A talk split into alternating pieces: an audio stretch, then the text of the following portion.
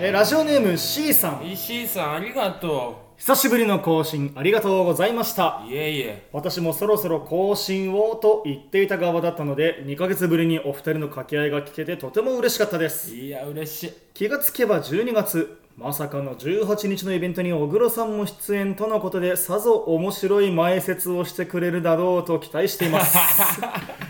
イベントタイトルも発表され3ヶ月遅れのバースデーイベントっぽくなるのかなと今からワクワクですきっとリスナーさんもたくさん来てくれるんだろうなとドキドキしながら当日を待ちたいと思いますもちろん一リスナーとしてコケブタさんにもお会いしたいので小黒さんご利用ししておいてくださいおのおののお仕事もお忙しいと思いますが風邪をひきやすい季節になってきましたのでお体にはお気をつけくださいねというお便りをいた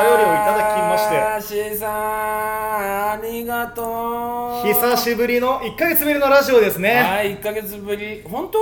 うんもっと最近じゃないいやいや、なんだかんだ1ヶ月ぶりのあはずそう1ヶ月ぶりぐうらい、んあちょうそど前回、あのースラムダンクのううんキャストの発表があった時だと思うから、えうんうんうん大体ちょうど1ヶ月ぶりぐらいじゃないかな。配信するのそうだっ約一ヶ月ぶけりあれはねまだだってバカバッカの。そうですツアー公演ツアーの中だったでしょ中でしたでしたでしそたはいはいだはかいらまあ1ヶ月ぶりのラジオですが、あーなるほどね森谷さんに会うのが月1回になると、うん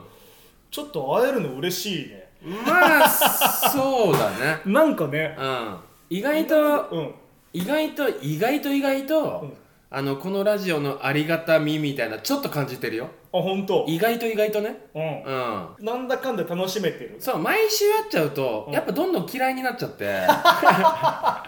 うん、なんとなくね。そうそうそう、んもう会いすぎちゃうと、うねちょっとうぜえなってなるけど、まあうん月1ぐらいだと、まあこっちもテンション上がるしうん恋愛と一緒。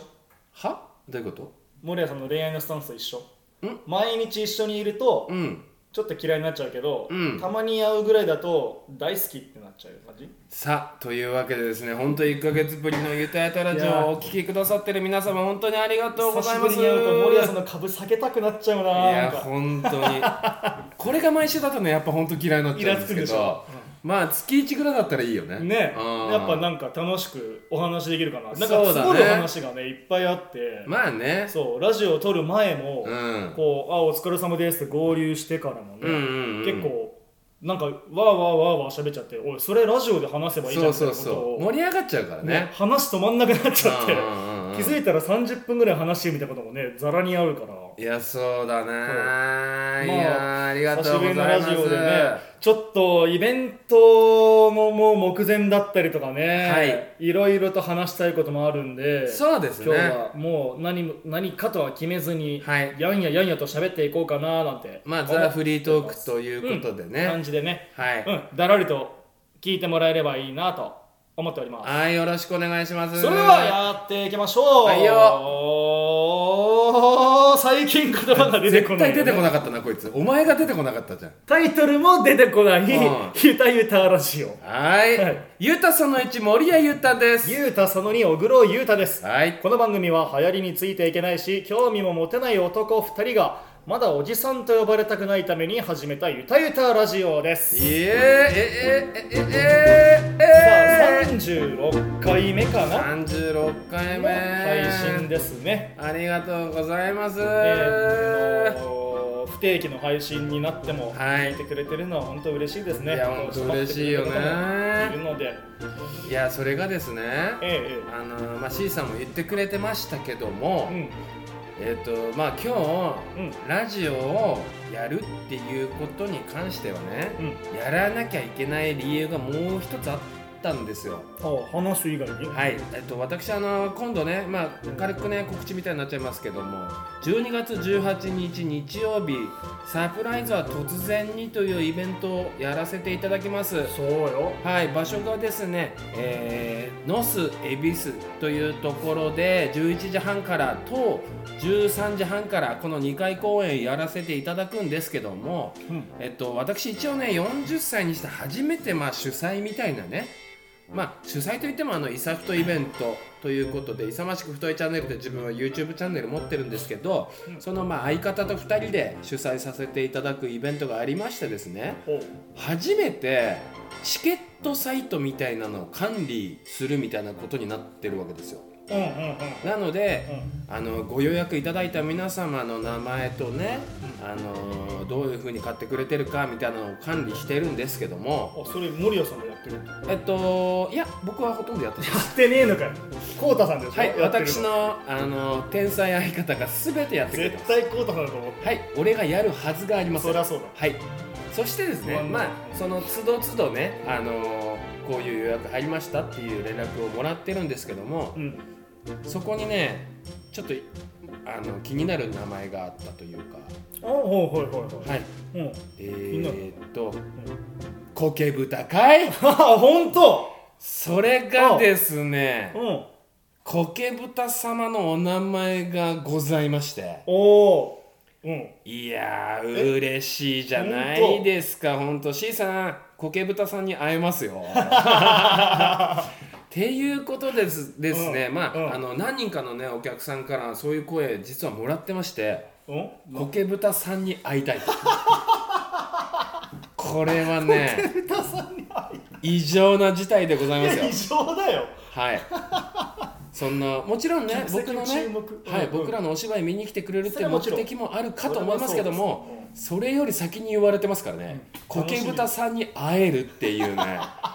異常事態発生してますよただ本当に嬉しかったですあそうめちゃくちゃ嬉しかった本当に苔豚さんありがとうございますなんかね行きたいなーみたいな話はしてたのよあ本当、うんでなんかチケット発売したら教えてってうんうんうんうん言われたけど守谷さんが俺にチケット発売したよとか情報を送ってくれるわけないから、うんうんうんもう全く送ってないのおもう前ね、全くノータッチ、はいなんなら情報も自分が 自分から守谷さんのインスタ見て知ることしかないからあ、いえー今稽古してるんだえー、あレノさん出るんだへえー、みたいなそんな感じだからね一そうだ応およね客さんとして 当日劇場にうん早入りするお客さんって感じ、うんなるほどね、いやだから俺に言われてうもん何も知らないから守谷さんのインスタ見てみたいうな、んうんうんでもう丸投げしてたから、うんうん行くかどうか分かったら買うって感じでいやー嬉しかあった来るんだねやっぱりあのー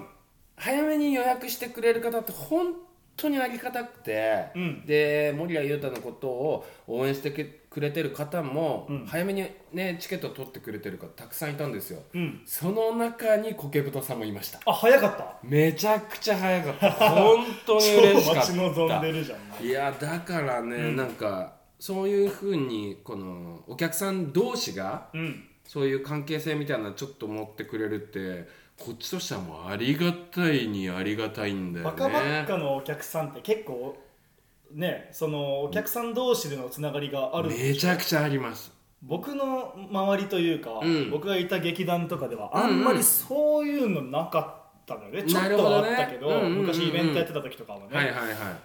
その中に苔豚は全く入ってなかったしああそっかそっかそっかそうだから客席でうんうんうん他のお客さんに話しかけられたりとか、うんうんうんっていうのに全く慣れてないだろうからうんなるほどねガンガン仲間に入れてあげてほいしいやーもうぜ ひあのー、わか多る分ね、すぐわかると思ううんわかるかな小黒の母ちゃんね、うん綺麗なんだよあとにかそうく、うんでスラッと身長も高いよね生徒1 7 0ンチでしうょ、んあれあのねうんすいません、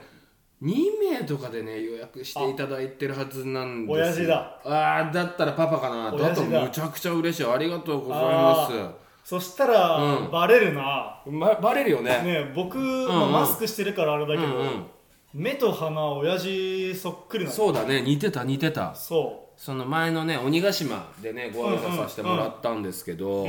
なので苔豚さんと親父、あの小切れにして来てくれればなと思っ てます本当にう見られてますよ、人前に出る気持ちでねはい、うんうんあの見られてますので、あのすいませんけども、でもね、本当に嬉しい、本当にありがとうございます。いやいいねあああーよかったよかったそうですかそうそう、なんかバカバッカのファンの温かさって、すごいそういうとこあって、んそのお客さん同士も仲いいしね、うんだからそれに。それをまた喜んでもらうとこっち側もねそうねこのファンサービスというかお客様に対しての愛をねできるだけ伝えようとしているってなんかまあそのね相互関係みたいなの一応成り立っててお俺そのバカバッカのお客さんの温かさをこうなんでしょう感じるの初めてかもしれないなるほどねなんかイベント、うんバカバッカのモディでやってたじゃないですか、うんやってたねポップアップストポアップアップねとかでね話しかけてくれたりとかうはあるんんですけどうんうん僕うんがイベント前説って形だけど、はい出るのは初めてだかうら、んううんんうんまあそういうのはなんかそれも僕もそういった意味では楽しみだなうんいやーですので皆様のねあのー小黒優太に関してはうん、会場始まってすぐずっと立っててもらうからねえ30分うんえ俺30分一人なの30分1人マジであのー、森田さんいつ来るのまあ10分前ぐらいには出るよ マジかよ20分一人回し一人おい俺そんなことよく俺に振ったねいや大役だよこれ ね小倉の性格上うんそのあのはっきり言うけど向いてないじゃんっていうの向はいてないね向いてないお前はそのまあ陰と陽っていうのを分けるとしたら、うんインサイドじゃん、俺うん、だけどね俺初めて言われたインなんだあのねうん表にうん出てくる第一印象は陽だと思ううんだけどお前が根っこで持ってる魂みたいなのは 動員じゃん嘘動員偏見とかってこと、動員、うんまあ偏見とかまあまあまあそういうの暗いただねうなんへんーかそこをうん、うん、そういうお前を出してほしい、俺はなんか芸能人で言ったら内村照夫さんみたいな感じお前それかっこよすぎないいやでもねということそういうこと かっこよく言えばねそういうこと、うん内村さんって本当にうんその、まあ、世間的なイメージまあまあ明るいじゃないですかそうコントいっぱいやってそうねそうそうだけど多分根っこはすごい渦巻いてるもの持ってるよめちゃくちゃねうん、暗いっていう話もね、最高ないいけど最高な例え出してきたなおう前ん、じゃあうっちゃん的な感じうっでちゃんだと思って出て10きて分ほ後しいになんちゃんが出てくるっていねそうそうそう、俺なんうちゃんだと思ってもらってん逆じゃないどっちかって言ったら俺ブラピピで出てくからいやブラピあのあのブラックビスケッツねあブラビで、うんあブラビででお前はポケビ で出てきてもらえれば俺ギリギリだよついてくの、だからなギリギリ知らないぐらいだわ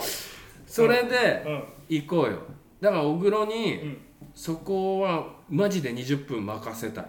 俺なんか考えっていうか仕込んでった方がいいのいかないい仕込まキなャラくクてター仕込まないと20分不安でしょうがないいいただ、うんも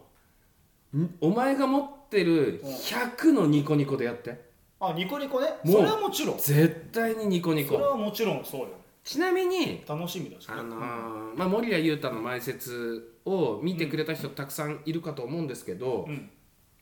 えっと、森谷裕太の前説は土下座だよ土下座うんうん土下座してんのずーっと30分土下座30分じゃないようんだから舞台の前説まあビブリオライブとかに関してはもう30分ただただ喋り続けてるうん「いい天気ですね」とか「どっから来たんですか?」とかうんいじりじゃないけど、うんまあみんなとみほんちょっと客席と舞台上の境目をもう全くない薄くするもみうたずいなーっと話してるお客さんと話してるはいはそれいはいあがそういうのもいいなそれまあ天才劇団バカバッカの前説をやってほしいじゃなくてうん小黒ができる前説をやってほしい、知らないんだよ俺それうん自分でもう新しい扉開いて自分 それはマジでおい新しい扉いやこれね、お前新しい景色見る新しい景色見えた らマジで変わってくるよ無理だわ本当にノスの悲劇起きない大い丈や夫絶対起きない絶対起きない絶対起きない喜劇にしたいね、うんノスのなんか喜劇にしたいよそのお前がうん例えば顔とか引き継ぎながらさ、うんニコニコ一生懸命やってる姿ですら多分いいからああそううん前説って死ぬほど大事じゃんいや大事でしょてかそもそも待って前説って30分前に出ないでしょうんそれ何客入れのスタッフじゃんそがうん前説を担ってるってこと、そういうこいや劇場でさ、うんあのチケット番号拝見しますこちらですの人が、とうん賑やかししてる感覚ってことだよそういねうことですもう聞いたことないよすべてやっていただきますいやー無理だねこの30分間はもうお前の時間正直うんやべえなと思ったら俺もすぐ出てっけど、うんでも 絶対大丈夫絶対大丈夫、まあま絶対大丈ああの皆さんあったかいん夫、でそうあのーだって「ポップアップでね、バカバカのポップアップショップとか行ったって「あ小黒さんだ」ってなるじゃんああそうそうそう話しかけてくださったそうそういう空気でなんか皆さんをお迎えしていただければはいはいはい。まあまあまああ、そうですね。あ間違いないでしょうん。大丈夫だから、あの正直全く心配してないあ、本当に。うん信頼しかしてないよ さすが毎週毎週ちょっかい出してるだけあるなそうそうだから皆さんはねあの毎週じゃないわけでしょうん俺は毎週だったからすげえムカついてたけ どあそっかそうあ月1になるとあれそうだねあれ小黒にちょっと会いてえなみたいな気持ちになるから恋愛と一緒だねえどういうこと恋愛と一緒だねえどういうことどういうことうんいやだから、うんうん毎日毎週会うと、うんうんちょっと重たいなって思うけど、うんうん一1か月ぶりに会うと、うんあまた会いたいなって思うっていうさあというわけで本当12月18日日曜日10分後になんちゃん来ても不安だってこの空気ロス恵比寿にて皆様お待ちしておりますよろしくお願いしますいやーいやーちょっとねあのー人生初の前説になってね、はいもうこの、まあまあ僕の楽ねしくやろうかな僕たちの、えー、と森谷裕太、うんえー白石涼子野村隆一レノサトシまあね最初はレノサトシをゲストって言ってたんですけども完全に4人芝居を今作っております、感じなんだねいやすごいことになってるからまあここはね、へまたちょっと 後の告知のコーナーでは、ね2時間ぐらいちょっと喋らせてもらおうかなと思あっーて芝居まよすり投のげで本編より投げこはいうんうんっていうことでよろしくお願いしますまだ俺作品も見てないからね劇場そうだでよね本番そこで見ればいいあ見れる見れる見てくださ いはい稽古場行かないんだね、はい、リハも、あこれまあまあまた後で喋るわうん、ラジオ終わったら、まあまあちょろっと今喋っちゃおうかうん何えっ、ー、とですね、皆様あの野村隆一とレノサトシに関しては、うん会場時間と同時ぐらいに来ますえなぜかというと池袋でハムレットしてから来るかあーああの朝シェイクスピアあら朝シェイクスピアのハムレットをやってから来るので、あじゃあもう体ポッカポカの状態でそのまま、はい、あの11時に皆様11時から皆様あ会場でうん、ね、劇場に入れるんですけども大体その時間と皆さんと同時ぐらいにあの2人来ますからねっていうことはは、リハやらないってことだようんあそういうことか当そう日いうことねうんうん当日はね朝劇朝シェイクスピア全て当たり前ですけどリハっていうかあの、うんまあ、ゲネっぽいことをやってあーさらっとこう流れ確認してね、そうそうさらっと流れを確認して会場して本番なんですけど、うんえっと、今回は異例中の異例であの2人はもうギリギリのギリギリに来ますそうだね、はい朝シェイクスピア明けかそうですのでちょっとあの劇場入ってからもちょっとしたね作業は、まあ、着替えだったりなんだかんだりっていうのもありますので、んだから俺もすぐは正直出ていけないわけよ、うん11時半あ違うあそうねそう、うん11時にあいつら来るからそこでまたちょっと打ち合わせをどうしてもしないといけないことそれは大事そうありましてなのでこの11時会場になった瞬間にステージの全てをはあ掌握してるのは小黒優太であると、っなるほどねていうぐらいうんあのちゃんと責任を感じながら、はいあのぶっつけ本番でぶっつけ本番番で皆様の前に立っていただければなと、 そはい、思っております。おー楽しみだーはい、小黒がちゃんと冷や汗かいてます。皆様その姿も楽しみにしててください。よろしくお願いします。よろしくおお願いしますね願いします。はいていうかさあのうん何最近何してんの？最近ね、うん。いや僕もうずっと寝不足よおお、なんで？ワールドカップですよなるほどもうずね。っと寝不足まずその話するか。もうねちょうどこの一昨日か、うん。収録日がね今い日やはー水曜日なんだけど悔しかったね。クロアチア戦惜しかったーというかそもそも、うん。まあもうみんな言ってるけど、はいグループリーグ1位突破やばすぎるじゃまあないでやすか、ばすぎるよねドイツに勝つなんてまず103年ぶり2度目らしいしええ103年ぶり103年ぶり2度目っていつと思ったら日本がうん鎖国開けてちょっとして外国と交流持ってきた時ぐらいにちょろっとドサッカーでドイツに勝ったっていうなんじゃそれそのぐらいの歴史よはあじゃあ全然ヒトラーとか出てくる前の話だあヒトラーの前全然前だよね、うんじゃあなあいかなそうなんだぐらいかなまあドイツ強かったよね強かったけどもねえうん日本も負けちゃって、そうだねで昨日スペインスペインもも負けたしね PK でモロッコにね負けちゃってグループ E がもうこの時点で敗退ということなんだけど、うんなんかそのサッカーの歴史ももう変わってんだろうねだいぶね、うんそのヨーロッパと南米の時代からだって、んあのアジアも参加ね国、アジア3カ国えっとそうよオーストラリア、トー韓国国日本が決勝トーナメント行ったっていうこと自体初ワールドカップ史上初じゃないあそうなのアジアから3カ国へ決え勝トーナメント行ったっていうのはね、うんうんうんいや韓国も強かったけどけどやねっぱブラジルがちょっと圧圧倒倒的的ですぎたねどこ優勝すると思ううーんアルゼンチンアルゼンチンおおそアルゼンチン優勝してほしいなメッシに最うう後、んトロフィーあげたいもう絶対にあげたいへえクリスティアーノ・ロナウドじゃなくていやクメッシリスチャンごめんあんま好き、うん、だか らそうまなあのポルトガルも勝ったけどね勝ったけどえっとスイスにね61 6-1ね、うん勝ったけ高校どでしたアルゼンチンア勝ルってゼンほチしいンなはあーアルゼンチン次はオランダと対戦だねうわーオランダかオランダも最近調子いいねオランダも調子いいとね調子いいよね、だからもう8カ国決まったのかなもう決まりましたよ決まったよねスペインうん、とえっとモロッコだけなんかちょっと番狂わせじゃまなあいけど起きたそうだ感じねけどあとはまあ順当と言いますうかんまあ FIFA ランクとかうんうん下馬評から見る感じ順当な勝ち上がりなんだけどなるほどねフランスやばいてえフランスえどういう意味でマジ強いっすあそうマジ強いああのエスンタバメペンとかそうエムバペはもちろんね、まあ、みんな知ってるぐらいの名前なんですけど、あとね他の選手たちうも、んうんうんまあ年若い人からね、うんベテランまでいベテるランんだまでねけど、幅広くねフォワベースが基本若くてフォワードなんだっけフォワードオリオリビエ・ジルー、あジルーねジルーも33歳なんだけうど、んスタメン全員サッカーあんまり知らない人でも聞いたことある、うんビッグクラブの選手ばっかりでなるほどね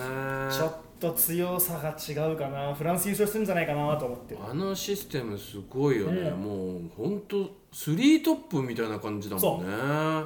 でムーアペがもう切り裂いて切り裂いて、うん、 あの右のやつも速いじゃんちっちゃあくてえっ、とねえっ、となんだっけねあいつねえっ、と4文字のかうんうん韓国じゃなくてえうんエンリケじゃないエンバペじゃなくて、うん、なんかいるよねなんかそうクリクリの可愛い顔したうん可愛いやつね黒人がるんだけど速いよね速くてねあいつからのう、んうんあの連携がねめっちゃつながってるの、うんうんだからもうとにかくそこの3人が大注目ねなるほどねうんあのーエムバペがさボール持った瞬間にさ沢北みたいにするじゃんみんなああするするちゃんとさわーってまあちゃんと離れて、うんもうもうやってくださいっやってこうんていうあの信頼はいお感願いしますっねていうちゃんとそれを決めるからねだから23歳だよ日本もね、うんもう三笘選手がああいうふうになってくれたらいいよそねうそうそうだから三笘はよベンあのあれよそのエムバペと同じ扱いだったわけよ、っていう日本ではねうんそうだったまあ三あー三笘笘選す手ごいねはビッグクラブ行くんじゃないかな、えかなりありえるよねクロアチアでもめちゃくちゃ警戒されてたし、うんちゃんと3人ついてたからねうまかったクロアチアの守り方も本当にうまか上っ手ただった真横にちゃんといるんだよねうんそうそうそうで縦を切るやつもいて、うんでその間を抜けさせないようにもちゃんとフォローしてたから連携がねだから1点取られたあのプレー、うんうん完璧よねもう完璧だった完ね璧なクロス、うんラインも見抜いてのあれ完璧だったよねいや強かったでも間にね本当にいい夢見たなこんなにワールドカップ楽しめると思わなかった今年正直マジで勝ってほしかったマジ勝ってほしかった本当に勝ってほしかったてか勝てそうだったそううなだれたもん押してた正直押してたと思う本当後に半とかまあみんな言ってたけどやっぱ90分で決めれなかったのがそう全てだ120ね延長戦もね押してたと思うんだよねだからそれはあれだよねうん両南対うん ちょっと待ってうんうんうんうんうんあの仙道対牧みたい なあのー決めたかった仙道はうんうん仙道はダンクしに行ってうん牧がブロックしに行くんだけどうん牧がブロックしないんだよねああうんうんうんなんでかって延長に行ったら負けるって分かってたから、マキはあえてブロックしなかったんだよねうんマキは延長に行ったら勝てるって分かってたからうんこのサッカーとバスあのスラムダンクを同時に喋ってるの意味わかるかないやそうだもう「スラムダンクの話したいおじさんだもんねいや今そうなんだけずどっと「スラムダンクで例えてくるなんか来るんだもん、うんスラムダンクがさ今あまりにも勢いあるじゃんそうよワールドカップと同時ぐらいに同時にね、うん今ツイッターのタイムラインで、うんみんな「スラムダンクのコースターみたいな写真インスタに上げてるでしょあれみんなもらえるのそうあれ映画館で配ってるやつなあのそうなんだそうで何を隠そう、うん私もは「スラムダンクのコースターもらってきましいたいよやー素晴らしいちょっと待って待って一回整理しよっかサッカーの話もうこれで終わりにするもういいっしょうんもうあの日本お疲れ様でしたあ日本おとにかく疲れ様でしたいや素晴らしかっもたでのすすごく楽しかったはい本当4に年後超楽しみだね確かに夢見させてもらいました、うんまあねよくよ言えばね本当にベスト8、ね、よベスト8行ってほしかったし、うん順当にというか久保選手、三笘さんうんあと南野とかもね南野さん、堂安さうんんもうスーパースターたちスーパースターになれるような逸材がいますからうんでもそれを超えるぐらいのスターがね、うん4年後にいてくれたらマジでいけるんじゃないそうね、三笘なんて、うんプロ入ってまだ2年よマジで2020年に J リーグ入って21年に海外行って今やばやばいよねフロンターレってそんなぐらいしかいなかったんだ1年ぐらいしかいなかったんですよええ俺だって大学だもんねそ彼はねうそうだからプロ入って2年ちょいとかってことそうか25とか言ってたそかうら25歳だだかから大うん学卒業しら、うんて、フロンターレ入1 2 3っ年て目で次の年に海外行ってっていうえぐすごいでしょサクセスストーリーすぎるでしょそうよでこれも多分もうビッグクラブ行っちゃうだろうし、でね29歳でしょ、うんうんうん油乗ってる時よねだからね冨安も油乗ってるだろ間うし違いないアーセナルねみんな若いから、うんうんで今ねレアル・マドリードの下部組織にいるあーピえピおお中井拓宏君そうがはあ日本代表に入ってくるでしょうとボランチかならへんかな、そうだよねそこもまた楽しみよ、身長あってね、うん、あのそれこそねフランスのブランチみたいになってほしいよね。ああなってほしいねねうあんうんうのん球も扱えてね、うんパス出せて守りそもうできる中盤からね、バーンって出して、あいいじゃん三笘が走ってじゃあ遠藤と中居君のボランチで、うん、その前に、うまあ三笘久保堂安が並ぶ、南野君もいたりね南野もいたりしてでまあ、今回のね前田大然さんよかったねめちゃくちゃ良かったけどめちゃ良かっなんかカリスマみたいなフォワードがまた一そう人だね出てきてくれたら、半端ねえフォワード半端ねえやつたね出てきたらまたいいね本当にすごいことになるんじゃんディフェンスラインはね、んまあ冨安いて、うんまあ、冨安ぐらいかな冨安あどうなんだとはまああの板倉板倉ねまだ若いまだ若いんで板倉子いいよね、いい選手だよね、ねもう4年後めっちゃ楽しみです、うん、うんいやーいい夢見れましたいやーまだまだね素晴らしかったですワールドカップ自体は続くから僕はのい寝不足も来週末まで継続って感じなんですけど、なるほどでも楽しみだね、優楽しみ勝国ね、うんもうどのカードも熱いんでね引き続き追っかけていきますわはいというわいけやでー皆様お疲れ様でした日本代表最高でした、最高でしたお疲れ様でしいやーた一つになった瞬間だったよね日本ねいや本当面白かったいやー、はいでも面白かったといえばだよ「何スでラすかムダンクマッチやばかった、マジ見たいんだよね、大の大人がねじゃあちょっとネタバレバンバン話してここでダメでしょあれ楽しみ減るだろあれさ、あのー公開前はほらあらすじっていうかね予告なし予告うんうん予告映像みたいなチラチラっとあったけどほらあらすじ自体はうん未公表で公開してうんどういうこと未公表で公開だってあらすじ見てないでしょ見てないですよだから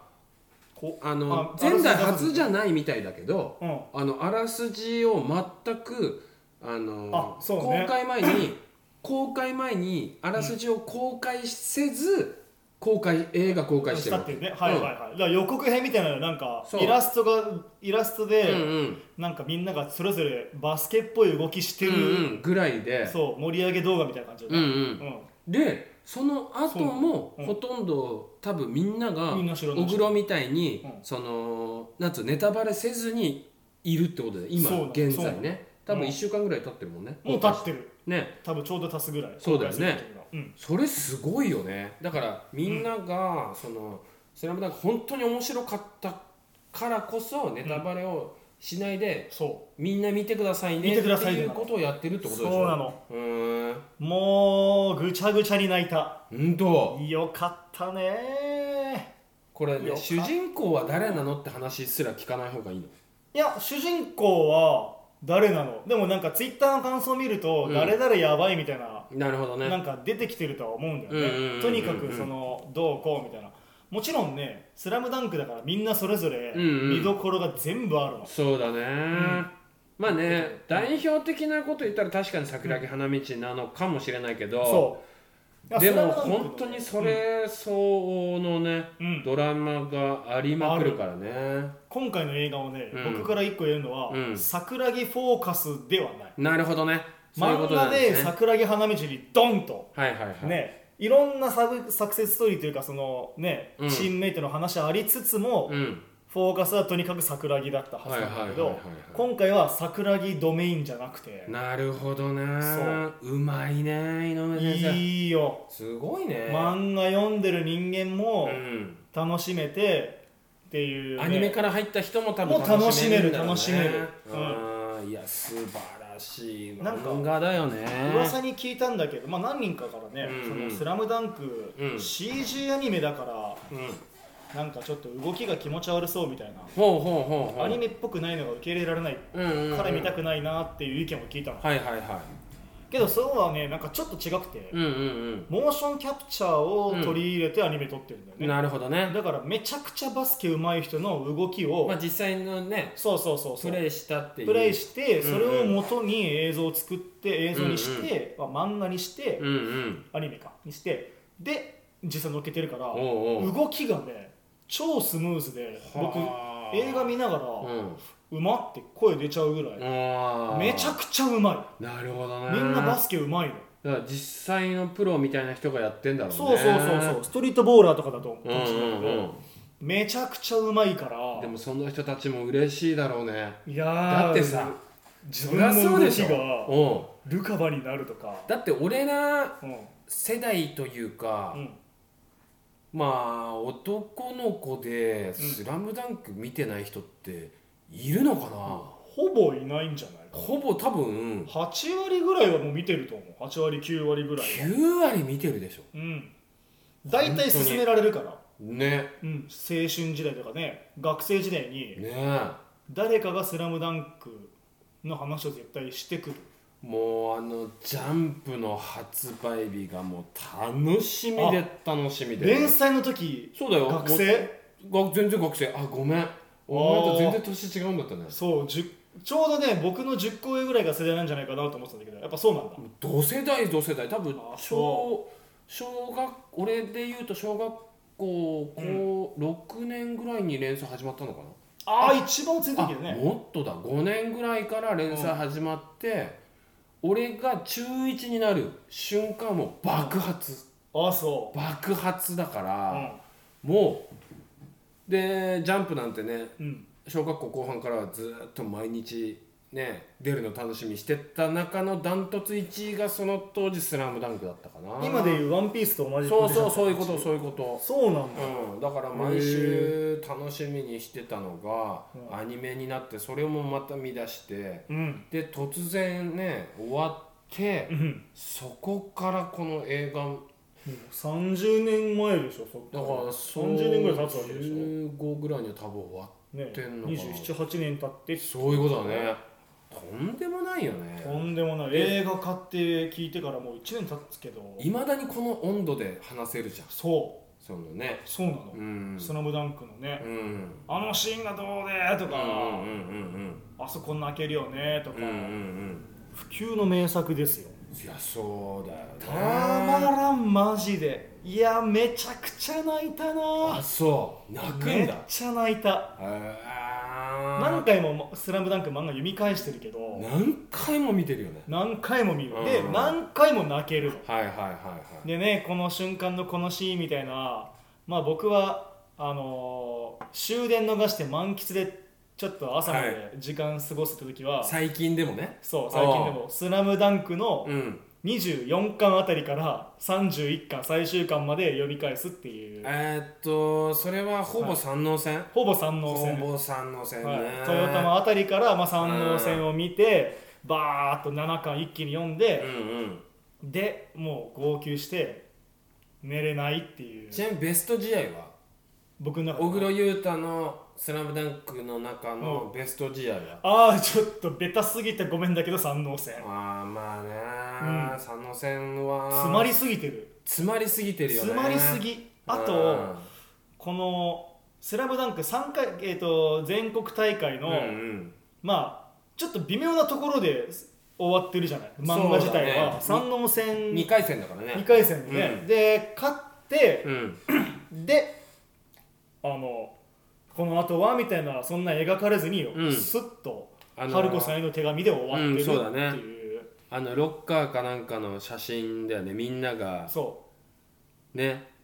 寝まくってるのもあるし、みんなで三ノ線に勝ったっていそうう写真なのかなうとあそれのね後のうんルカワうが、んうんそれなんかランニングかなんか、うんうんうんチャリこいでるみたいな、うんうんとかねでサクッと終わってるそうだね飛行機かなんか飛んでる中で、うん桜木花道が砂浜で走っててそう最後のワードがうん「天才ですから」だよねはあ言われてるねいやーすごいそ漫の画ねだよな、その2回戦で三能と当たるっていおう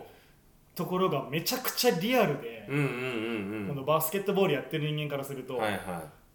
ポットでの全国大会初めてですってやつらは、いうん絶対に超強豪校はいはいとすぐ当たるの、なるほどねもうそれがもうリアルで、うんで点数の描き方とかもめちゃくちゃなんかリアル、えぐかったよねだから前半は、ね、 20点差とか開いて20点差開かれるんだよね、でこの点取って取り合って取って取って追いついてうんうんうん離されてを繰り返していくあうんうのんうんハラハラと客席がもうあいい試合だったなって、うんうんうん、諦めたりとかする終わっうん、よく頑張ったじゃんうん小国って、諦め始める時間帯と点差もめっちゃリアルなてんのだよねうんうんうんうんでそこからどう巻き返すかみたいな、うんうんところもめちゃくちゃリアルで、うんうんで結構無情なんでねやっぱ3の強いから強すぎてねこのまま普通の少なんか少年漫画うんいわゆるの少年漫画だとポンポンポンって逆転して勝ちイエーイみたいな感じなんだけど、そうはさせてくれない三能のエースね沢北沢北がいてねが連チャンで決めるとかね川田兄弟がいてそう川田がリバウンド取るとあかのキャプテンなんだっけキャプテンぼはーっとしてる深津深津ね、はあー深津ねい、がね6番なんだっけ六番スッポンディフェンスじゃないやつ6番って、あのねうんあの背番号番号が6番あのえ3リバウのンドいやのやつじゃあなくてのーあううまいやつああはいはいっ他のチームにいたら絶対エースのやつていうやつね、うんああなんかいるいるいるミッチーミッチーについてるやつミッねチーを最後倒しちゃうやつうんうんうんうんあいつも超うまいよね、あいつもうまい一番地味だけど、あいつも超うまいよねそピッペンみたいなやつうそうそうそうそうむっちゃうまいようなあいつな最後ああいつのファウルが結構決定的なのよ、ね決定的試にね合の中で言ったら、ーうんうんうんうんあそこで4点あげるっていうのがそうだねミッチーにねそう、んものすごいそこもねリアルうんそうだねとにかくリアル嘘が一個もないあの限限界なミッチーのスリーポイントをやっうぱ、んそいつですら焦っちゃって倒すんだよねそううんうんうんいやミッチーの決定率だけちょっと、んあのリアルはかけ離れてるぐあらーそうだい、ね決まりすぎてるうんけうど、んうん、やっぱああいう状況でミッチーって燃える男だ燃える音だ今日の三井はいいぞあい いぞっつってね、うん手首手手首鳴らしながらねそうそう今日の三井はいいぞ、多分もう限界もうこれ以上話されたら終わるっていううんうんところから湘北が、うんよし行くぞっていうのをきっかけ作った桜木花道が、そあのーほあのなんか視界みたいな席の方にバーッと走ってってその上にドンって乗って「山王は俺が倒す」うんバイ桜木花道」う、はい、天才桜木、うんうん天才桜木かうん、あれから流れが変わるんだあよねれねマジたまらんよねねおーでっていうあのゴリがケツをパンチすそうるケツパンチしてケツをアッパンするって いうケツワンパンで浮かせてケツを台から落とすっていうねもう超意味わかんないよねすいませんでしたってういんううんうねん次やったら退場だからねみたいなこと言われるんだけどだからあの辺とかさいまだいにやいいね全部思い出せるもんね、鮮明に思い出せるそようねそうそでどうおいどうだゴリーと、うんうんこれで勝つしかなくなったうぞあれやばいよねあの一言ねお前らは負けるとかどうか思ってるか知らねえけうど、んうん俺にはそんな気持ちは一切わかそんないう俺に常識は通用しないみたいな、ね、んて言ったって素人だからな、うんあれすごいよねめちゃくちゃいいみんなちょっと落胆するんだよね,、うんそうだねバスケ知ってる人はうんゴリもずっとなんか感情を吐露してるけど、うんうんうんこいつに勝てるのか、うんうんうん体と体でぶつかり合うから、うんジャイアントキリング起きないんだよね、はいはいはいもう圧倒されるから上手い人には、そうなんだよねそうマッチしててもあ勝てる気しねえってなるとだからまあそあーなのっちゃう三能はいわばねうんあの能代のイメージですよそねう、多そういう分ことね能代工能業代っていう工業ってね田臥選手ね田臥勇太がいて、うんえっ、と3連覇6連覇とかしたんだっけあのあ田の臥時高校三冠そう、えっ、とウィンターカップと、あとインターハイうん、うん、それまはあ、2大大会なんだけどそれをなんかもう3総年な間ぐらめいしてたってやってんいだようねそううんでた田臥は高校1年からずっとスタメンでうね、んうんそれそのままさ海外行ってみんな覚えてないんだけどうん田臥勇太が中学生ぐらいの時 CM やってたの分かんないよ、ね、 CM、ん知らない、多分世代的に絶対分かんないんだけど、うん、俺より田臥勇太一個が、上とかかないや2個上2個上俺の兄貴と同級う生んで、うんでえーっとね俺が中学生ぐらいの時に真剣ゼミかなん かであそんなのやってたのそううんうんでバチクソにまあそん CG とかないからその当時ね、うんむちゃくちゃ早くドリブルで抜いていくんだけど、うんうんうんそれは中学生時代の田臥勇太だっへえそれは何バスケうますぎてたうますぎてテレビでと話題になってたのそうそっから三の行ったのだって東京か横浜かなんかじゃなかった田臥勇太ってもともとあそうなんだ確かで、うんそっからた多分その秋田に引っ越したそう秋田に山王で世界と、に行くために行ったんだよね、へえむっちゃうまかあったそようなんだもうねレベル違ったらしいもうレベル違うし、また顔が可愛いのよ。だからね死ぬほどモテてたらしいスターすぎて、あダルビッシュみたいなもんでしょ、うん高校時代の の、大人になって、あの、ひげ伸ばし出したから、うんあの、 あの、スラムダンクのさ、安西先生の最初の弟子みたいな、みたいになっちゃったよね、みたいにな っちゃったけど、だってうん僕なんか二十歳うのんうんうん。なんか女の子かな、うんうんにうん。スラムダンクのあじゃああとなんだあの田臥の話、うんうんうん田臥って知ってるって聞いたら、あああの熊さんみたいな人ねって言って ね、て、そういうイメージになっちゃうんだよね。田臥が熊さんいやー、あのいやいやいや昔、超可愛かそうったんだかねら。襟足長いそうそう男が見たって、えうんこんなえジャニーズじゃんみたいそなうそうそうねかわズいルいだったよ、みあたれいなでバスケうまいなんてでバスケうまくてねああで NBA 行ったのは日本人初じゃないですか、えーっとねいるのかなスタメンななんだっけ何人かいたんさ前に2人とかいたんだけどなんかあれなんじゃないかなすごくうんしっかり活躍したのはなんか NBA 初とかなんそうだよね一部が一部リーグが初とかだったうん今 NBA あいつすごいよねなんとか渡辺裕太渡辺裕太渡辺裕太えぐいよねやばいっすよやこばいれよねまたねどんぐらいすごいかっていうと、うんえーっとねな今ブラジルサッカーめっちゃ強いじゃなういでんうんすか、うんねそのブラジルに、うんうんあの日本人で、うんあーどんどんな感じだろうネイバールの相方みたいなのやってみるみたたいいななここととででししょょそうネイマールにパス出すやつとかネイマールかうんうらん信頼されて、うんうんネイマールが最後決めようと思いきや、んそこに渡辺裕太いるからパスしてよし頼むってこいつの方がいいいってそあいつでしょあの黒人のレジェンドでしょんいるんだよね同じチームにブルックリンなんとかにさうあネッツあ,、うんあとケビン・ガーネットっていううんすもう年俸ナンバーワンのレジェンドがいてレジェンドがいるうでんそいつが、うん渡辺裕太のことも信頼してて、うんうんパスも出すしいすごいらしいねめちゃくちゃすごいネッツってもうスーパースター揃いで、うんうんうんなんか一時のジャイアンツみたいなことをしてるから、金んかけてスター選手全部引っ張集りま込んできんてだうんうんうん、で結局なんか連携取れずにあんまうまくいかないみたいな感じになってるんだけどその中に渡辺裕太がスリー決めるんだよねスリーめっちゃ決めるスリーがすごいんスだリよねーポインント一時トうんうん、 NBA ランキング成功率ナンバーワンだってステフえァン・カリーよりもシュート決めるってー、いうやばしかもさあれ俺も別にバスケ経験者じゃないけど、うんサウスポーだからさサウスポーなのちょっとねタイミンタイグチがだかずれるのよらちょろっと違うんだろうねそだからもうバンバン決めるのうな決めるしかもあいつあのなんか前に飛んでうんあのスリー打つみたいなスタンスじゃないちょっとさ、うんちょっと後ろ気味にさフェードアウェイフェードアウェイ気味でそう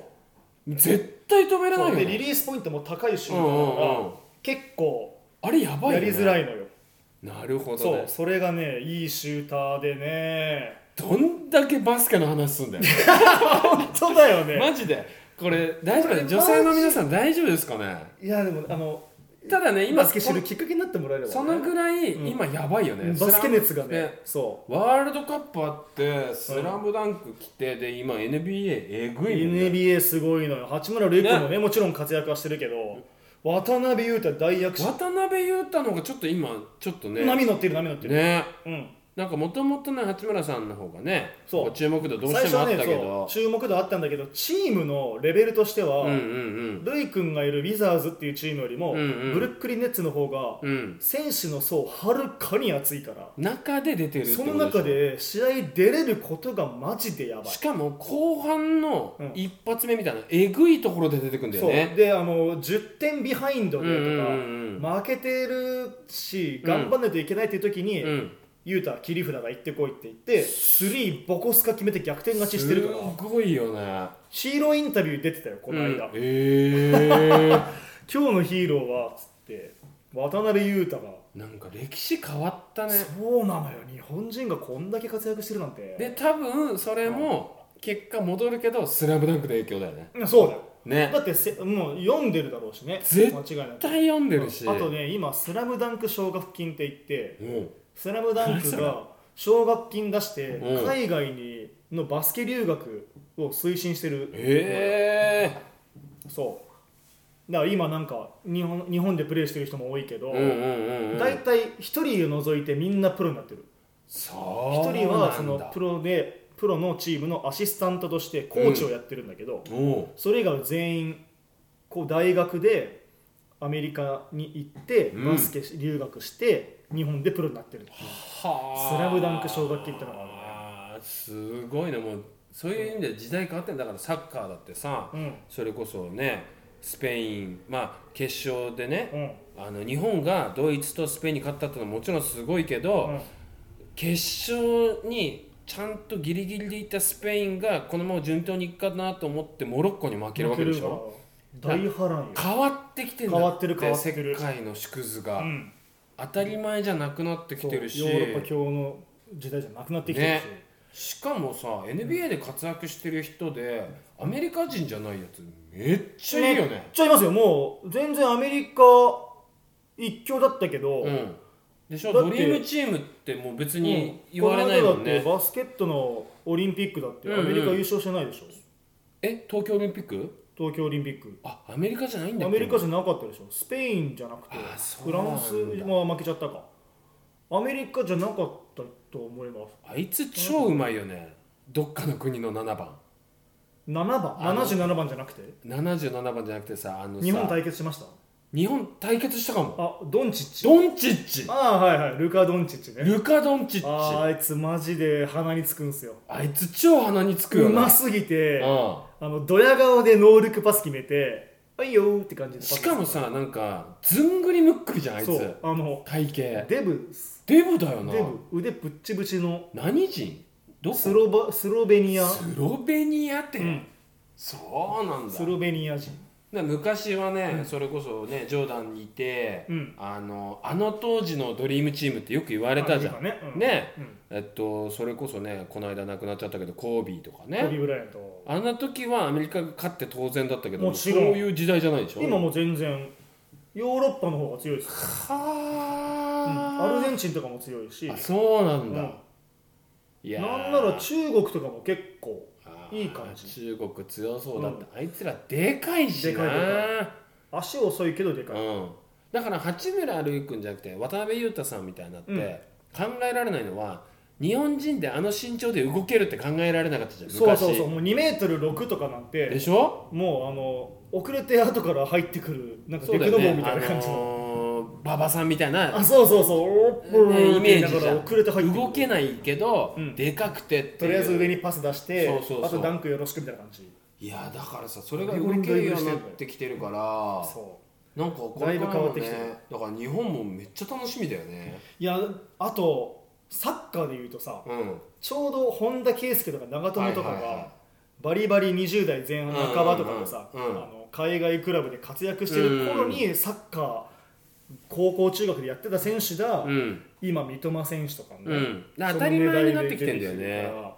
らだから世代交代だね、うん逆に今ワールドカップ見てた中高生がうん4年後8年後にうんまた世界で活躍していくってこうつながっていくわけじゃんなんか当たり前にねバルサと かさレアルとかにいても今行ってるねもうもうおかしくないよねスタメンとかだって半分以上しれっともう海外でしょえ僕知らなかったけど日本選手がうんうんうんもう8割ぐらいアメリ海外のリーグにいるえわけじゃん8割どころじゃんほとんど全員じゃない、ん今回谷口とか谷口と権田とああーそうだとねまあさあと長ゴン友ダなんて J2 だからね J2 よ清水エスパルねエススパルス ねまあでもゴンダすごかったよね今回ゴンダすごかっうんたやっぱ J2 でシュートを打たれまくってるだけあってそうそうまあ今長友もねうん FC 東京だしねねうんでこっちにいて川崎フロンターレ柴崎はまだ海外いんのかなあどうなんですか柴モエ崎リの奥ねさん出てほしかったけどねねうん柴崎岳もね出なか一った応ねねピークアウトみたいなこともあんのかもしれないけどねピークアウトもうピーク終わったかなみいたいやあなまりにもボランチの層が厚かったね暑かったね今回はねうん森田も良かったし、うんまあ、遠藤遠藤航当たるうんよく頑張ってたね板倉とかもできるしねあボランチできるんだできるできえーる、冨安もできるじゃん冨安もできるしだもう一人くらいいたよねあれ誰だ誰だいやあいつ青あ田中青碧田中青田中碧ってボランチ田中青ボランチだよ、そうなうんだん、ダブルのうちへだからえずっと遠藤航出るのかなと思ったけど、まあ、うんそこも変えながらやってたよね、うん森田も田中碧も良かったし、ボランチ熱いんだねまあ、日本のあなんのか楽しい3バックシステムはやっぱりハマってたようねん ねあのだって右ウィングバックやってる伊藤純伊也藤純也がえぐいじゃん、延長120分までうん今度はトップ下に持ってかれてあ弾れ丸動きもあるえんでぐいよ、いや絶対交代すると思ったのうよ、ん、そしたらしないで走り切るんだあれはえぐい南野と伊藤純也のトップ下って、ありゃえぐい期よ待されてるね、うんそう考えるとだから日本のシステムとしてはああいうの合ってるかなと、うん前にトップで1人いて、うんその後ろに2人いて、うんその後ろに4人並ぶうんで後ろにまた3人うんこのシステムはちょっと日本っぽくていいかなと思うけあど、ああ合ってるんじゃないかな、うん見事ハマってたし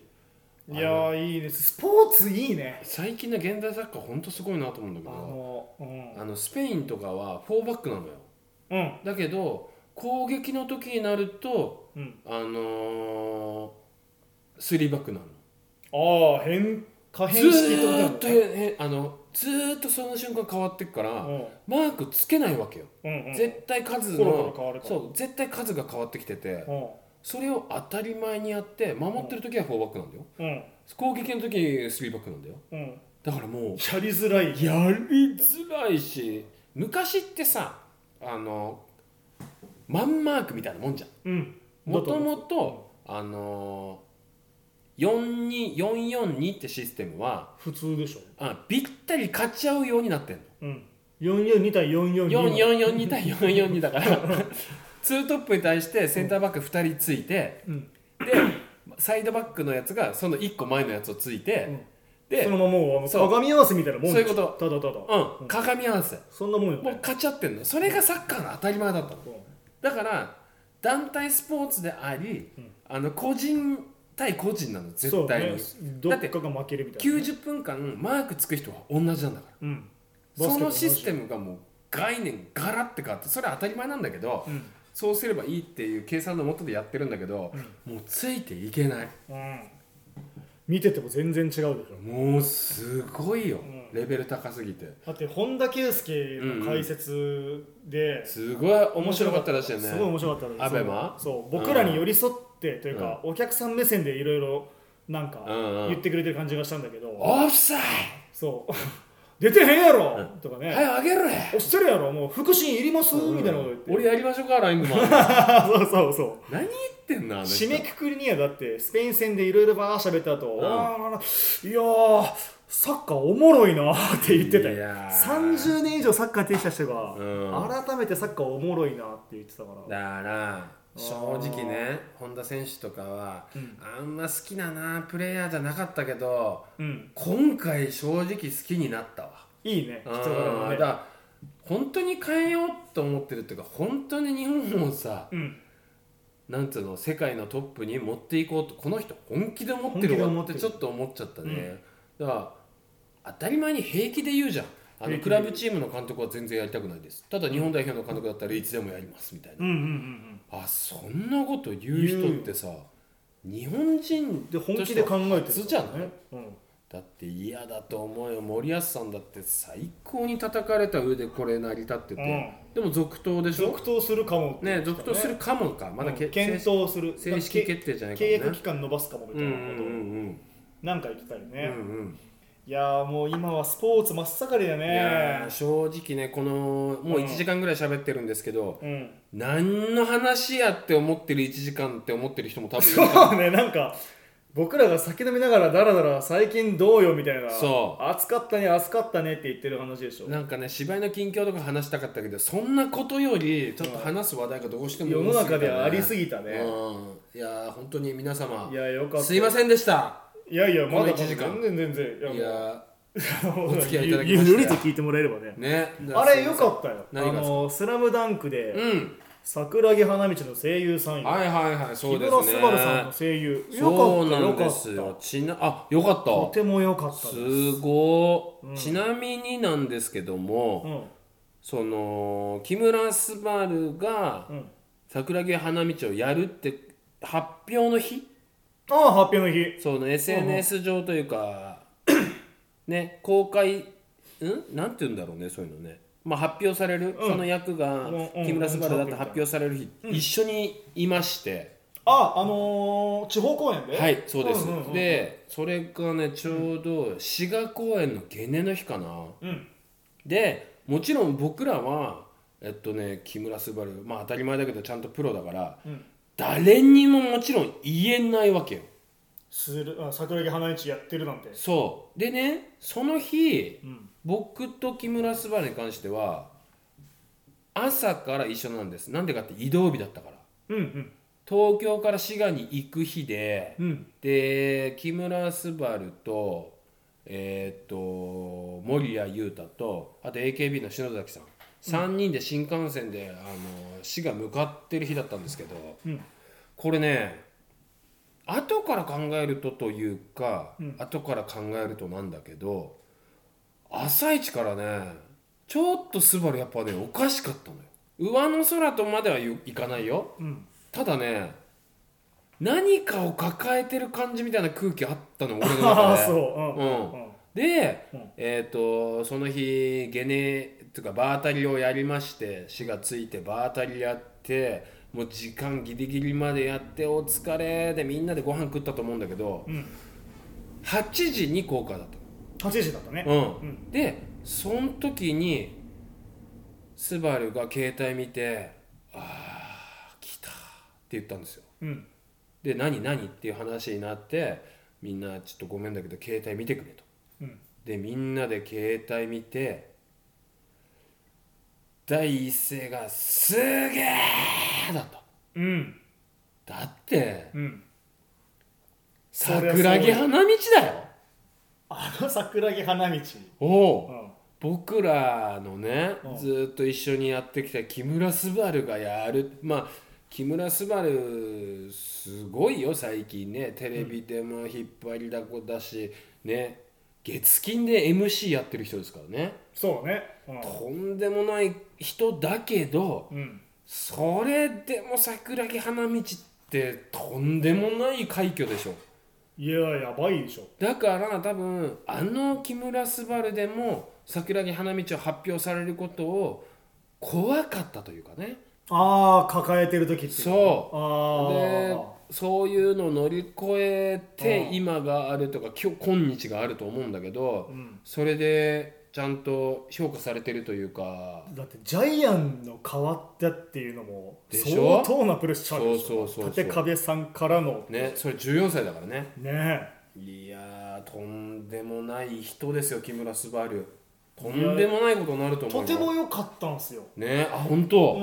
あの桜木花道のイはあメージというか、なるほどねいや井上監督がが求めねただけあってあとそても良かったういやーうんもうあとむっちゃ楽しみよもう安西先生の声優さん、うんしれっとあの僕前回朗読劇でご一緒した宝木克也先生でしえょえはでももちろん知らされてなかったでしょお聞いてないです聞いてそなりいゃそうだよ全ね然当たり前だけどね聞いていないあであのなんか聞き覚えあるなと思って安西先生のね声、うんうんすっごい落ち着く懐にスッて入る声なのよー、へえもうねそれがうんああ後でねこのエンドロール見たら宝木さんじゃんってへえ共演してたわさっきいや声優さんってすごいすよねごいわ俺ねさっきまであの声優のね白石涼子さんとずっと一緒にいたからあ芝居稽古でねそう稽古してて、うん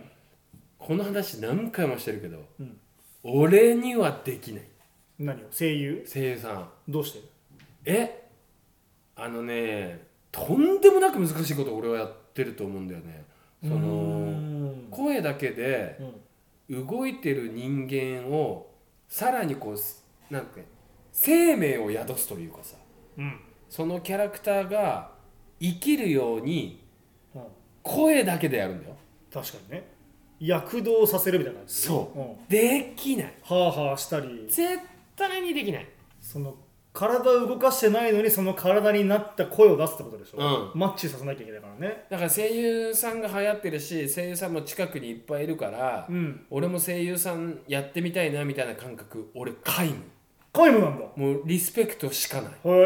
えやったことはあるないないないないあのね、うん昔ラジオドラマはやったことあったんですよおその当時ね、ううん結構すごいいい役で、うん地方ドラマだったんだけどそれをいいの千葉の民放のドラマでう、んでそのドラマ自体をあの ラジオドラマでもやるっていう企画があってうんその当時ね多分最近解散もうむ今解散されてると思うんだけど芸人さんのね斜め45度さん、ああ斜め45度うん、うんさんがうんメインで、うんで俺がその隣にいるみたいな役でうーん結構がっつりやったんだけど、うんもうちんぷんかんぷんで終わっあそた、うん、声だけで芝居するってそうの朗読劇とはちょっと違うのちょっと違うんだよねビブリオとか本読みみたいなのよやってるけど、うんあ全然違違うんうだかななんかやりたいことは何もできなかったしあ、そうん、そのまああ無理だなって感覚うがあって。ーだからね声優さんとかナレーションとかもやられる方いっぱいいますけど、うんいやーとんでもなく難しいお仕事をあやっそうてるなって思います一ね回やってみたいな僕ああそう結構5年ぐらい朗読劇うんうんうやんっててそっかそっかそっかはいまあ僕のやってる朗読劇はたまに体使ったりとか、うんうんうんうんあの表情でうんもうんう楽しんでもらえるようにね、だから朗読劇だよねあのみ見てもらうね朗読劇だから、うんうんちゃんとしたねその顔つきもなしで、うんってそういうねいうことだね完全に声だけじゃないです声のみでか一媒体だけ使って全てをやるっていうのそがうすそごいれをねチャレンジはしてみたいですね特殊技能だと思うよだから、うんある程度本当にちゃんと勉強しないと、うんそのギャラっていうものをもらいながらお仕事するってとんでもないことだなって思うし、うんまあそういうのもあって今声優さんの人気すごいすじゃんねごいっすよ、え役者より多いんじゃない今、ねだから若い人も声優さんになりたいって思ってる人いっぱいいると思うけど、まあねそれはそれで本当素敵なことだと思うしただ本当に難しいよっていうことも分かった上でやっていくと思うんだよねこれからもみんねなねうんっていうことはだよさらにまたレベルも上がってくから、うん、すごいことだよそうねだよそのだって今トップクラスでしょスバルさんもトップじゃないですかだってすごい酒のつまみになる話出てたよだってあそうああ人志松本のだって松本さんとかとしょっちゅうお仕事してるでしょそうダウンだってダウンタウンあダウンタンウンデラックスとかデラックスダもウいっンぱあい出てるのダウンタウンさん水曜日のダウンタウンも出てた、うん出てたと思うんうだしたまにバラエティでしらっと出てるもんそねうだから松本さんとかも認めるようなところに行ってるそのでしょ声優さんっていうねトークもそうだしうんあの枠を本当飛び越えタてレントとしてもねしかもあの次の大河もすごい役だからねああの家康家康松さん本潤さんも家康もとんでもない役決まってるかあらそうなんだそれももう発表されてるしえマジで発役表うん役何役えっとねちょっと名前忘れたけど、うんメインだってもう今の段階で発表されてるってすごい早い段階で発表されてる時期の一メ人だイかンら超メインだメインキャストだと思うよそうなんだ大河だよやばいでしょやばいでしょ大河でメインキャストとんでもない周りのキャストガチガチだねマジそでうだって山田孝之さんとかねうん松本善さんもちろんさ松山ケンイチさんとかそういう中の一人だよなんか、ね、お茶の間の顔だよねも俺ねもう怖ういよ完全に怖いだけどそうでしねょうねもうそれこそね、そスうバルに飽きられないようにって、まあ、自分のこと、まあ、劇団員たちみんなそう思ってると思うんだよね、うん何クソと。うだからね、まあ、バカバッカも今後もまた面白いだろうなって思う。んそうだねバカバッカ自体のレベルも上がってくるでしょそういやだー、ねだって、そこ正は直、木村昴さんが求めるものを絶対に近づきたいし、超えたいってそうだよね思わないとね、うんこの演劇っていうものをやってる意味みたいなね、うんそう根本の話になってくるから、ねいやーすごいよえ。改めて木村昴さんってすごいんだなって思すっごたいこんな簡単にふって名前出してね、はいラジオで喋ってるけどすごいよすごい人でしょ俺まだでも会ったことないけど同級生じゃない違う一個上あ昴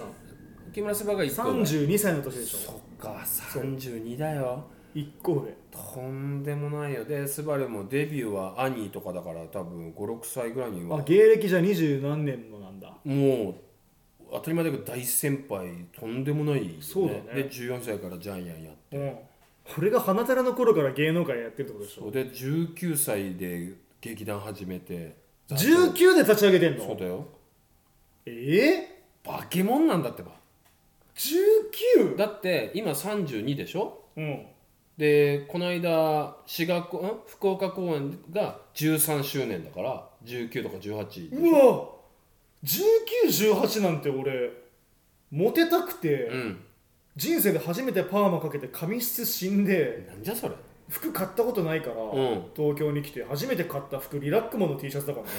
ダサ リラックマの T シャツ着てたら女子ダッがサ「リラックマちゃん可愛いって言ってモテるって思ってリラックマの T シャツ色違いで3着買ったのやばにオーバーオール着てオーバーオーオルーバーオール着てリラックマの顔がその胸元からちょこっと出るような高さにもうやってることベルト調節石塚さんじゃんそうだよそうだよ石ちゃんじゃんそうだよあの細身のひょろひょろの肩幅狭いなんじゃそれ黄色いスニーカー履いてどんな格好してんだよでそれ茶髪の外羽のパーマかけてマジでそうで同級生からうん後から聞いたんだけど一目置かれて た悪い意味でねそういう意味でなそういう意味で一目置かれててっていう頃に19歳そうが19歳俺 はマジですごいよねす僕ごいな僕は日本国旗に向かって敬礼してた時期あですちゃよねんとお仕事されてるそうですもう海上自衛隊時代ですからあーいやーそうですかだからね、まあ、こん今日ね散々1時間ベラベラベラベラダラダラ話してきましたけど、うん一番最後の話は木村昴ってすげえって話すごいんだねになっちゃったね当たり前なんだろうけどいねやーすごいことだよ僕は凄さがそんなになんか身をもって知ってなかったからね、うんうんう会んったことなかったし、まあ、これからまあさらに感じるんじゃないかな、そうだよねね、うん、まあでも言ってらんないから追いつけ追い越せでうん、みんなで頑張っていきましょうそうよだねねいやー「スラムダンクめっちゃ面白かったんで、いね、やあーのぜひ見てみてほしいね次にこのラジオをやる前には必ず見ておきますあぜひぜひ、はい、はい楽しみにしてますこう長くやるかなやるでしょでももうみんな大好きな人はもう前半でバッて見ちゃうからでもつらつらと何回も見るんじゃない何回も見れるよ、うんって話でし同ょじ一緒でうんうん何回も見れるそれが強いよね、うん、そのだから試合以外にもその心理描写とか、うんうんなんかそのなんかアナザーストーリーじゃないけどそういうのがいろいろ入ってくるから、うん結構しっとりした瞬間もあるんめでっすちゃよ、ね、楽しみ上がる上がるうん10フィートの曲もザ・バースデーの曲もねどっちも上がるし、えー劇中の音楽もね鼓動を打ってくるのよあそう映画館で見るとやっぱりさ、うんうんうん大音量で来ると心臓がドンドンってなるじゃん、うんうんうそうその震える感覚も合わせてんなるほどなねんかすっごい高まる高まるえ高ーまめるっちゃ見たいもう激推し今見たいわ漫画読んでうんうん見たことない人は「スラムダンクを、うんうんうん漫画読んでから行ったら絶対楽しめるなるほどねアマゾンプライムとかでアニメは見れるんだけうど、んうん正直アニメよりもやっぱ漫画見漫た画方がだようんねほんと細かいディティールはもう漫画ですよ映ね画版「スラムダンクを楽しむんだったら、うんうんなおさら漫画を読んで、うんから劇場に行ってもらえたらそうだねなおそ楽しめのるあの当時のアニメを見てほしいっていうよりも、うんあの漫画を見た時のうん、自分の頭の中で動くあのスピード感そっうてあそうるじゃそんうそうそうそうあの絵で頭でイメージしてそうね沢北の速さえぐいみたいなえぐいのうんようんシュート止めらんないんだ鮮度のうま沢北さシュートやばいとかねそうの中で桜井花道、うんうんうんどんだけ異次元なのそうやばい飛んでんなだっってていいううねうんうんのも頭の中で描けるしいやー羨ましい僕「スラムダンク読んだことない人って、うん初見のあの感動をうんうんまだ味わえるってこそとうでだしょ、ね今から見れるよね今から初体験で読めるっていうのめっちゃ羨ましいから、しかもねまあ井上先生うん何がいいってまず基本的に顔とか超かっこいいよかっこいいのよ、ね三井が髪切った時とかむクちソかっこゃくいいちかゃかっこいいんだよねめちゃかっこいい顔がねっこいいこの顔になりたいって思っちゃうねうん男はね、あのシャキッとした眉毛俺ちょっとアートメイク行って三井の眉毛にしてくださいって言おうと思うわやめときなあのシャキッとした眉毛あ俺の親父三井と眉毛同じかもしれないいやーなんじゃそれなんじゃそりゃなんなんでお前の親父が今出てなきん だそのうちたなんで今お前の親父出てきたのそう考えて親父ってかっこいいんだなとい思やって知らんちょっと三井に似てるかもあそう、はい、あのミッチのノス恵比寿に、おうん、会えますね50代後半の三井久志がいると思ったら皆さんあのミッチーに会いに恵比寿にいらしてくごめだんさない さい絶対嘘だわどんなふ今りちょっだよとおも前持ち上げすぎたさす親父がにかわいそうすぎるだろミッチーだと知思らわなれいてところでミッチーだと思われて恵比寿に来たくねえよ俺にはもうリングしか見えねえと多分その東京に来る中でこのラジオ聞いてくるから、あそうじゃんやめといた方がいいあ俺三井三井が来るってどんなふりだよ もうそんなわけねえでも親父の高校は、うんあの神奈川県のね武装高校っていううわ超強いとこじゃんバスケそうバスケも野球もね強いあそうか野球も甲子園行ったのよそっかそっかそう武装高校親父の一個上は、うん出川哲郎へえー、でその一個上がパンチ佐藤そうなんだオリックス元ねそうそうそうそうへえデッドボール食らって全力疾走でファースト行くあのでも出川さんは軟式野球でしょあそうなんだそう公式野球じゃない切れたナイフうんそこがそうなんだ出川さんの可愛くて素敵なところ軟式野球もうヤクルトスワローズ大ファンだけパどンチ佐藤もじゃあ軟式野球なんじゃないかないや本当パンチ体さ張んったんじゃないあでもまあまあ可能性はあるよね、うん、うんうんなんか直属の先輩らしいから父うなんだ親はねそう野球部だったんだけどへえ途中でやめてバレーボール部作ったみたいな感へじえなんだけどねじゃあミッチーに会えるねミッチーに会えるよ恵比寿ね56のミッチーもう56のミッチ ーにはいコケブタとミッチーねいやーだからイベントもでうだらだら話してきたいっぱいやでも話がねい、いや尽きないつきませんでしたね今日もねいや今世の中はすごい盛り上がってることそうなだんねなんかそういう意味では久々だったもんねここまでねねこの日本中が歓喜できるそうだね瞬間っていうのはそれこそね世界中ね、コロナだなんだそかうんなだのでねだから元気抑制されもらたえ中たとで思うねうんうんいや良い良い年末だいやよ今本本当当いい時に間過ごさせてもらいました心が生き生きするね瞬間だったんでねうんまあもしかしたら「ゆたゆたラジオ」今年、まあ、締めくくり最後1本撮りましょうよそうだね年年末末撮ろっかね、うんうんあの作家さんもそ呼っんかでそっかそっかそっかちょっと一発ねもし忘年会でいいじゃスケジュールがん合えば忘年会忘年会と題してうんラジオねやろそしたらもう3人で喋るみたいな感じうだよね、うんいいじゃんいいじなんゃんかいいじゃん YouTube でちょろっと流したことあるような、うんうんうんあのアフタートークみたいな感じでねいいじゃないです久かしぶりでもいいですしそういうのやりましょうよ、久しぶりにね、うちょっと作家さんに会いたいですねん、ね年末じゃあもうあのスケジュール合わせて一回一回撮りましょうはいまた皆様にお会いしたいと思ってます、はい、はいということではい1時間ちょっこれさと、うん、過去1喋ってない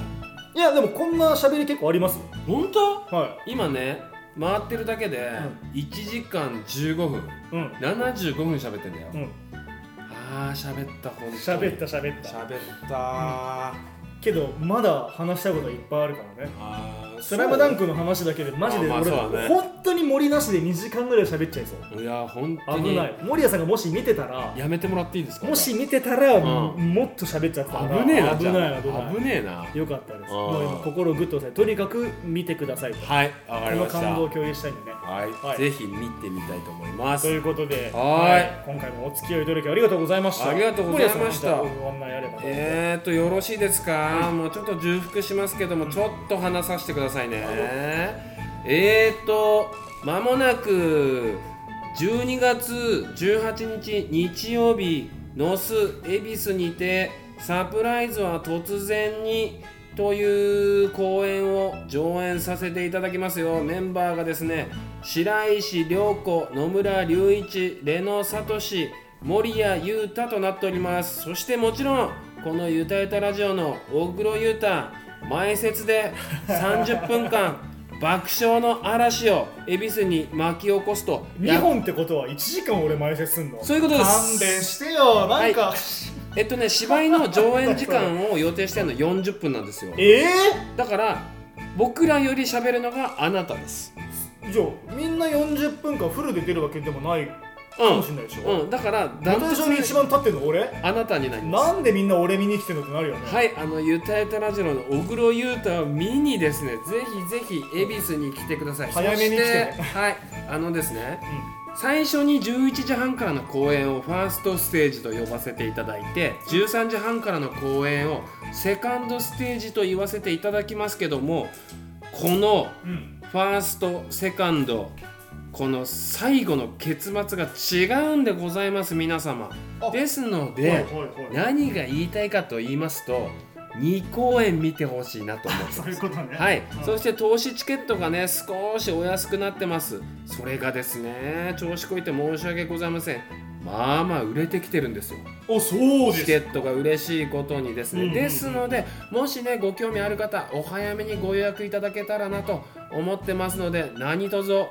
ろしくお願いいたしますどうぞよろしくお願いします。お願いしす。ますああともう一個言っていいどうぞ。グッズいっぱい考えてるんですよ今日ね T シャツ上がってきたんですけど初耳 T シャツなんだ。むちゃくちゃかっこいいっすえー、あもらえるんだ俺。はいもらえますあマジでマあジでなたにあげますあといやうっかたあなたはそれを着てうん人前に立っていただこうかなと今回のギャラそれですはいそうそういうことでございます安いっすねはい、ですのでうん T シャツが楽でしすみね楽しみむちゃくちゃおしゃれなのそしてうんステッカーイサフトチャンネルのねステッカーそしてあとなんだコースターとか作ったり、あとねもう一個がねサイン入りポスタうんーこのねポスターむちゃくちゃかっこいいからへでー基本的にあの出演者のサイン入れてうん皆様にお渡しできればなと思ってますので、えーとねグッズが売ってるっていうことを頭に入れて劇場にお越しいただけたらもう最高に嬉しいんでございますそうねこのねグッズが増えることによって次のイサフトチャンネルの映像がちょっと変わってきま すからねまあそんなそうことねちょっと言わせてもらいますけども、うんいいですねはい皆様のご協力あってイサフトチャンネルも成り立っておりますので何卒よろしくお願いしますそしてはいそれプラス朝シェイクスピア森谷裕太出ますよあのイサフトのイベント終わってからすぐ12月21日水曜日すぐじゃんはいマクベス30分でわかるマクベスやらせていただきますこれが20時の公演になっておりますのでで20はい夜20時の公演なんですよ時で夜マクベスってこそうなんです夜マクベスやらせてもらいます、へえそして新メンバーいますからねマジで新しいマクベス見れますのでそちらもチェックしてもらえればなと思っております長々と告知させていただきましてすいませんでございました森谷裕太年末に向けて全速力で頑張りますので皆様何卒応援のほどよろしくお願いいたしますめっちゃ稽古してそう今毎日稽古してんだよマクベス行ってそっからサプライズは突然の稽古するからでしょもう本当に体限界でございますけど頑張りますからね はいありがとうございましいたいですよおいおいおいまあ僕は変わらずトレーナー頑張ってます、頑張れはい、 頑張ってますおー 最近はもう予約がパンパンでいや素晴らしいありがたいことにね最高じゃんうん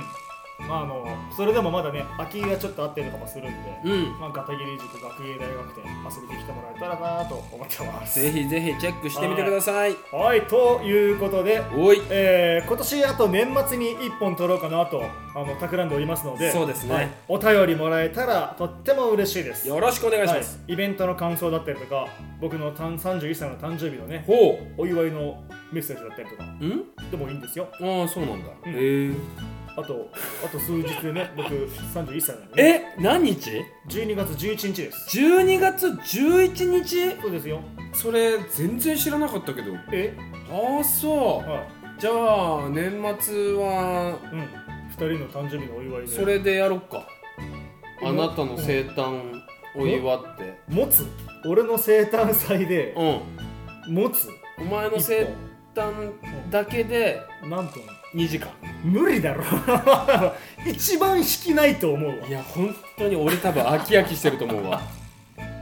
2時間ねまあでもねなんかやりましょうよじゃあねそれも含めてねは、はいい楽しみにやらせてもらいますじゃあお便りお待ちしてますぜひぜひ何でも OK ですはいえー、宛先は yutayutaradio.gmail.com おすべてアルファベットでゆたゆたラジオですうんたくさんのお便りをお待ちしておりますお待ちしてますはいいということでもう約1時間半ぐらいですかねやー1時間喋ってるよもうねうんあのなあのゆったりと聞いてください引き続きはいお願いしますとあいうことで今回もお付き合いありがとうございましたりがとうございましお相た手は小黒裕太と森谷裕太でしたまた来年じゃないおい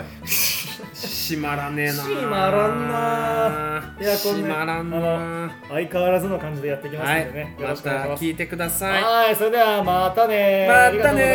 がとうございましたねバイチャ